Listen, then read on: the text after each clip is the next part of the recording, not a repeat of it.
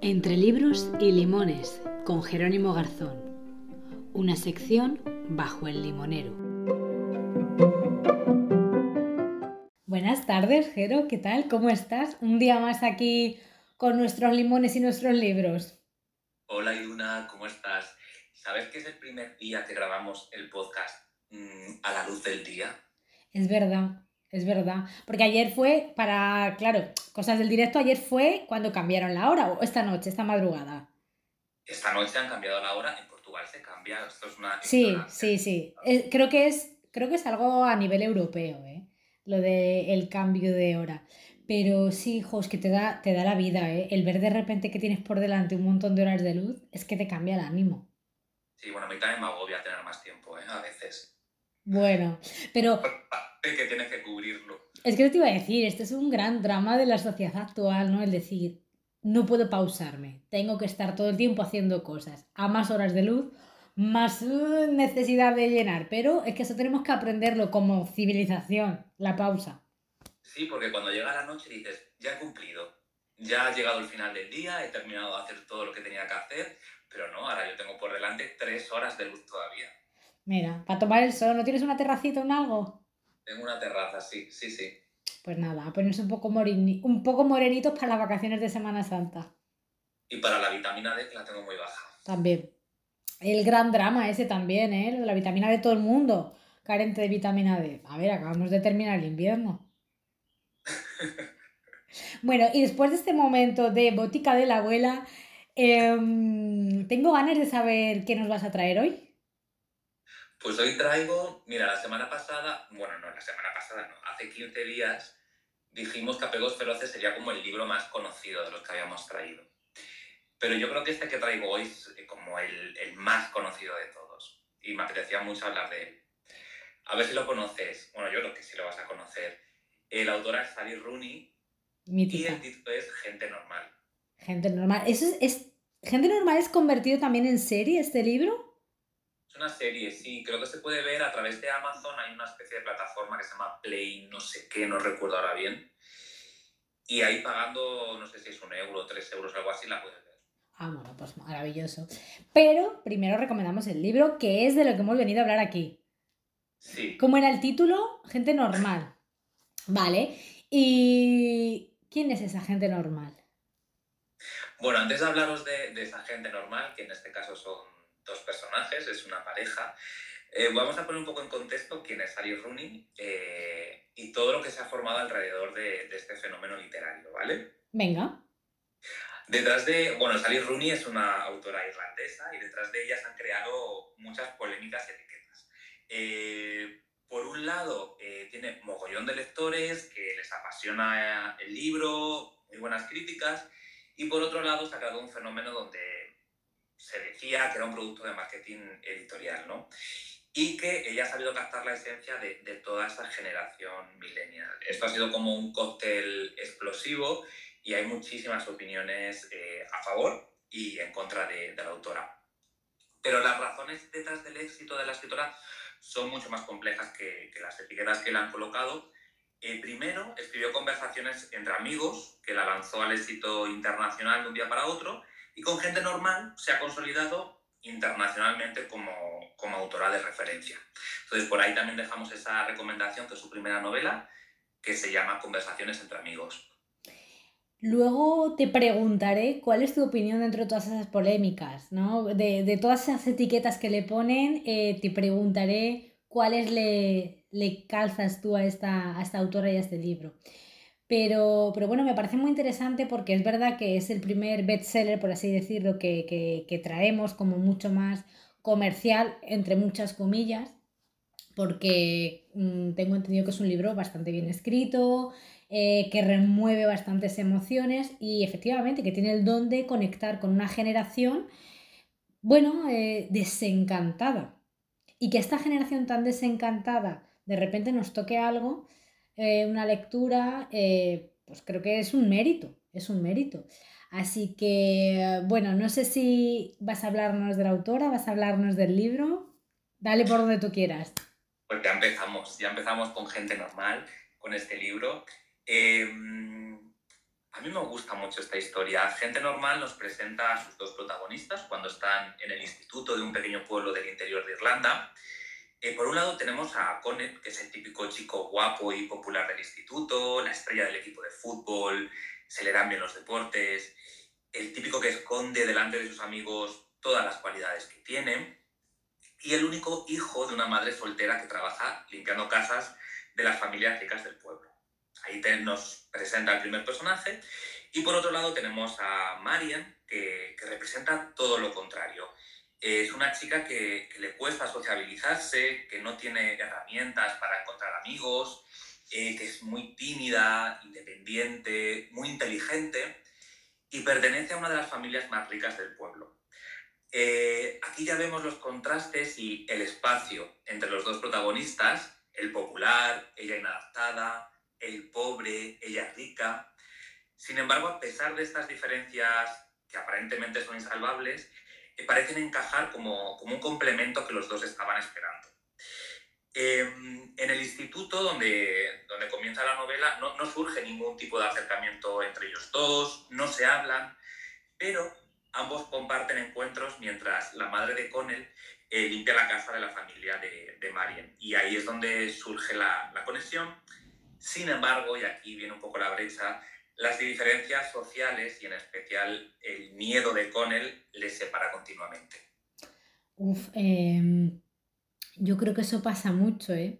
Creo que ese prejuicio o ese con esa sensación de mi clase social es la que me pertenece y no puedo ir más allá, creo que, que sigue unos cánones como esto, que ahora está muy de moda con estas declaraciones de Risto hace poco, de que de, enamorarse de alguien más joven y tal, todo el problema que hay con esto de querer a alguien que tiene otra edad, pasa también con lo de la clase social, creo que también ahí hay un poco de tabú. Si alguien de una clase social muy rica se va con alguien de una clase social más baja, es mírala, ¿no? O mírale, está mm, eh, cuidando, está eh, dándole dinero a esta persona que se ha ido con ella. Y al revés también, ¿no? Mírale que trepas, está yendo con alguien. Creo que ahí hay muchísimo conflicto y no sé si estos temas se tratan en gente normal. Efectivamente, al final la premisa que, plantea Sally Rooney es, es universal ¿no? De ahí un poco que se haya criticado lo, fácil de, la historia. Em, esta es la premisa de, gente normal y como os decía probablemente resulte familiar porque la habéis visto en películas o leído en otras novelas o simplemente porque forma parte del cliché. Sí, totalmente. De, de la cultura occidental americana, podríamos decir. Pues sí, lo es. O sea, gente normal no deja de ser la historia de Romeo y Julieta, pero traída al mundo millennial. Sin embargo, y aquí está el factor diferenciador, lo que Sally Rooney consigue es la construcción de dos personajes muy complejos, porque además no conocemos solo su historia en los años del instituto, sino que juega con saltos temporales y vemos como los dos protagonistas eh, se siguen viendo en su etapa en la universidad. Crecen, eh, cambian y constantemente nos muestran sus inseguridades y miedos en distintas etapas de su vida. De ahí que el cliché se convierta en algo brillante y creo que con eso ya estoy respondiendo a la pregunta que, me ibas a hacer antes. Porque eh, si no estoy entendiendo mal, el libro como que abarca distintas épocas de la vida de ellos. O sea, como que empieza en el instituto y acaba siendo más mayores, ¿o no? Exacto, sí. Vale, vale, vale. Si no recuerdo mal, creo que se desarrolla entre el 2011 y el 2015. Vale. Quiero recordar, ¿vale? Pues a la etapa final del instituto y el inicio de la universidad. Por ejemplo, ahí los personajes ya han madurado, intuimos un cambio, principalmente por una cuestión lógica del paso del tiempo y luego porque Sally Rooney, y esto forma parte de su estilo, eh, narra los hechos, o sea, tiene un estilo muy sencillo y y simplemente narra los hechos, pero eres tú el que debe indagar en lo que está ocurriendo para sacar conclusiones. Oye, eso me parece muy interesante. Muy, muy interesante. Y, todo lo que estás contando, o sea, ¿por qué tachan a este libro de fácil? ¿Por la temática? Mm, yo creo que lo tratan de fácil por el hecho de que es una historia de amor convencional. y se cree que en una historia de amor convencional no se puede descubrir nada nuevo ni puede haber una historia compleja, ¿no? De la que sacar algún aprendizaje, por ejemplo. Jo, es que esto creo que habrá un debate bastante interesante y es eh, ¿por qué una novela para ser buena tiene que hablar de complejidades, de historias de amor imposibles, mm, con millones de giros y tal? O sea, quiero decir, una historia de amor como esta, en la que una persona de una clase social se enamora de otra de otra clase social, eh, los vericuetos emocionales que pueden pasar em, hasta tomar una decisión o dejar de tomarla, creo que, leer un libro que es la vida, llevada cada uno a nuestro terreno, jolín, me parece también complejo, ¿sabes? Es que em, hay veces que siento que en la literatura se pone la etiqueta fácil, con una facilidad, valga la redundancia, que, bueno, no sé, es como que se está exigiendo que, que para recibir el aplauso, para recibir el premio, seamos todos snob, no sé, aquí los más posturetis. Y que la vida no hay que hacérsela solo fácil en nuestro, en nuestro día a día, sino también en lo que consumimos. O sea, yo no puedo mm, llevar un traje de corbata puesto todos los días. Efectivamente. Pero es que además yo sí que defiendo, sin menospreciar la literatura fácil, es que no sé ni cómo nombrarla porque ni siquiera la quiero poner una etiqueta. Hay algo distinto en, en gente normal, porque los, eh, los, protagonistas se preguntan cosas constantemente, reflexionan sobre la importancia del arte y la literatura, y su historia es la de dos personas que se quieren, y aquí también voy a hacer un poquito de spoiler, pero bueno, quien no lo haya leído eh, puede dar el pause aquí. Eh, su historia es la de dos personas que se quieren pero no consiguen entenderse y, que se aferran precisamente a la, a la excepcionalidad de su conexión. O sea, que lo que los une es saber que ellos dos son especiales, aunque no se entiendan. Oye, es que, es que me parece una trama maravillosa. O sea, claro, es, es como Creo, fíjate, que, que, esta autora probablemente haya pecado de, recibir muchas envidias, ¿no? El decir, jolín, ¿por qué una idea tan sencilla, ¿no? Una historia de amor en la que no termina de llegar a buen puerto, bueno, no tengo ni idea porque no me he leído el libro, que, pero una historia de amor en la que hay posturas que se tienen que ir buscando, eh, es algo que aparentemente se le puede ocurrir a cualquiera, pero oye, ¿cómo es posible que esta mujer haya triunfado con esto? Pues creo que hay muchas veces que se critica. Se critica que alguien tenga la idea y la lleve a cabo. ¿No? Y que además la idea sea aparentemente fácil. O sea, yo creo que nos autoexigimos una excelencia que no siempre nos va a dar el resultado deseado. O sea, no por escribir algo excelente va a ser mejor. O sea, yo prefiero escribir algo que quiera escribir que sienta escribirlo y que cuando vea el resultado diga, esto es lo que quería, que autoexigirme una gran novela. Y estamos hablando además de una segunda novela. Claro. Es que es una autora que está empezando un recorrido.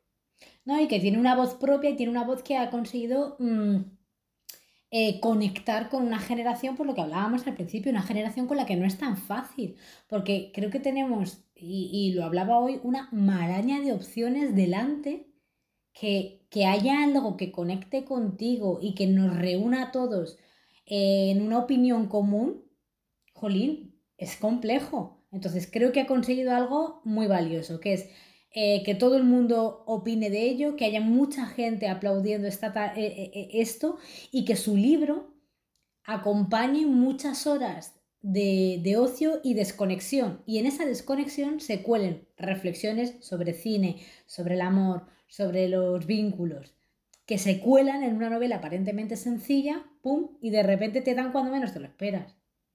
Luego es curioso porque los, detractores de Sally Rooney pues siempre hacían referencia a que daba voz a la generación millennial, como si pertenecer a la generación millennial fuera algo malo.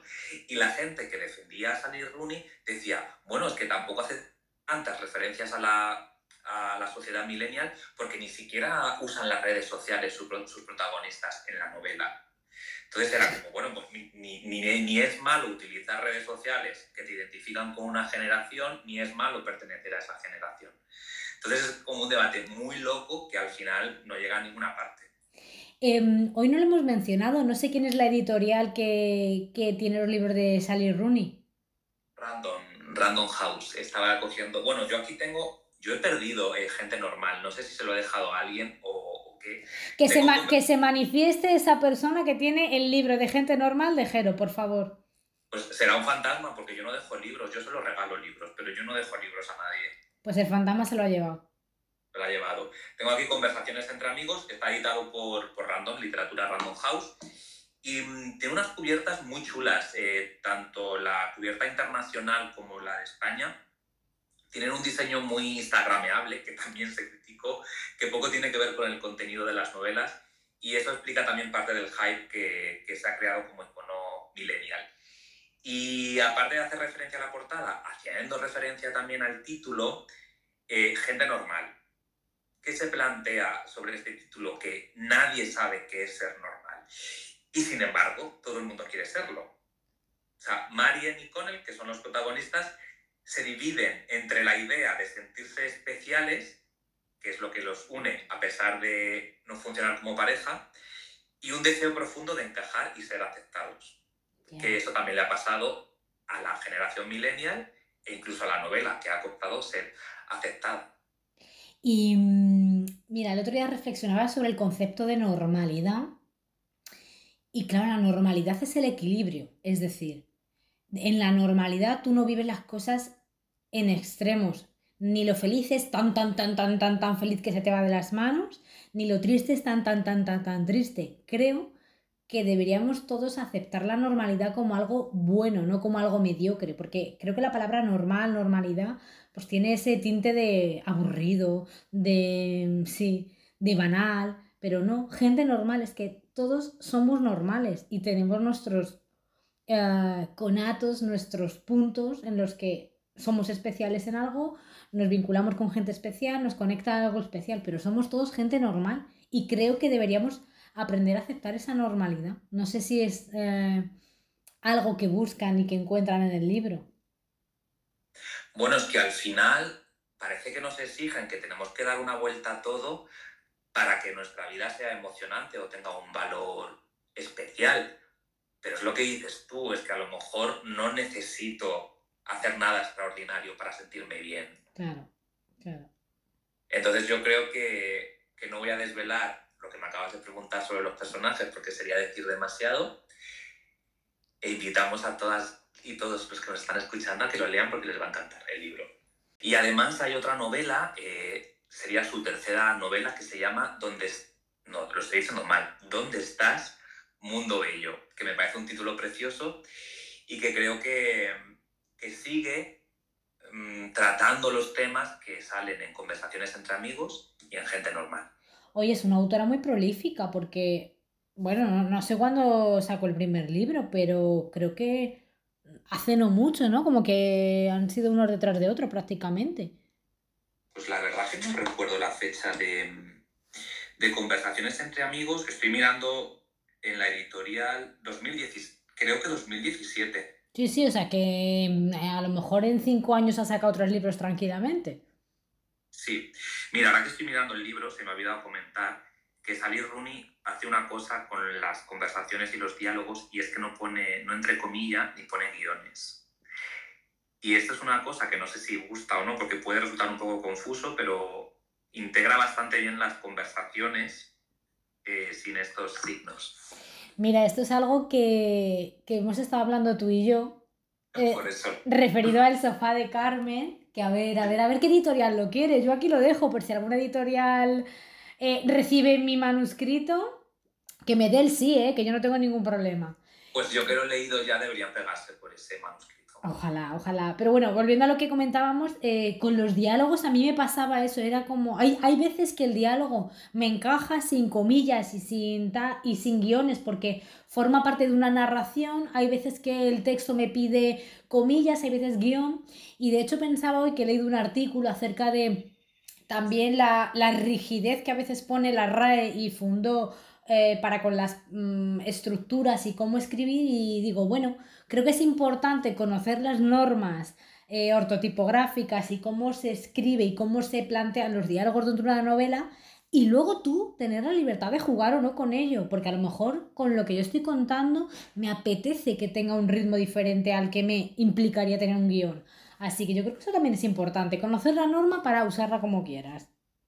Sí, a mí los diálogos me parece la parte más compleja del proceso de escritura, no solo por la parte ortopográfica, uh, no me sale la palabra, repítela tú y tú. Ortotipográfica. Ortotipográfica, que me he quedado ahí a medias. Eh, no solo por esa parte, que, bueno, al final la estudias, aprendes y la, y la llevas a cabo, sino porque dar voz de una forma natural a los personajes me parece dificilísimo. Sí, sí. Y Sally Rooney sabe hacerlo y lo hace muy bien.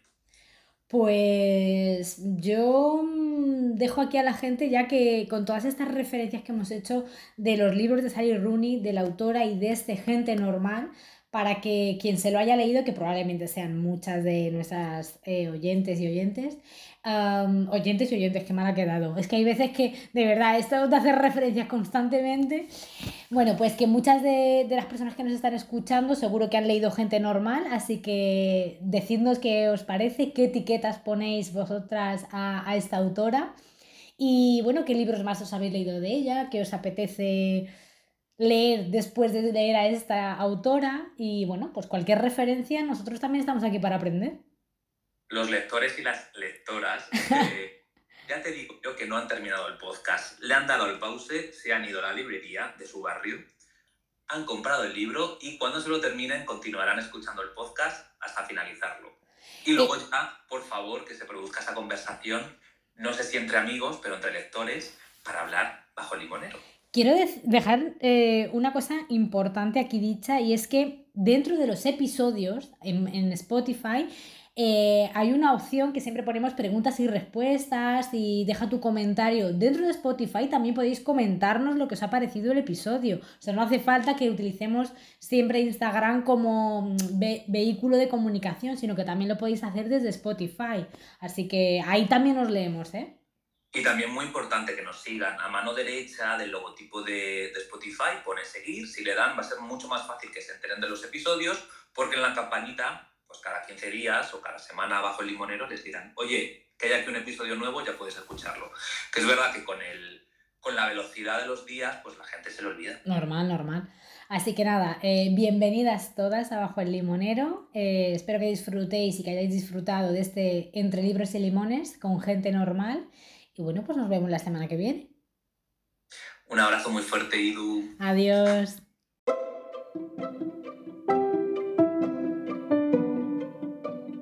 Gracias por estos minutos con nosotras. Acuérdate de seguirnos para no perderte ningún episodio y si puedes, valora con puntuación este podcast para animar a otras personas a que vengan a escuchar. De nuevo, gracias por tu tiempo. Nos reencontramos pronto bajo el limonero.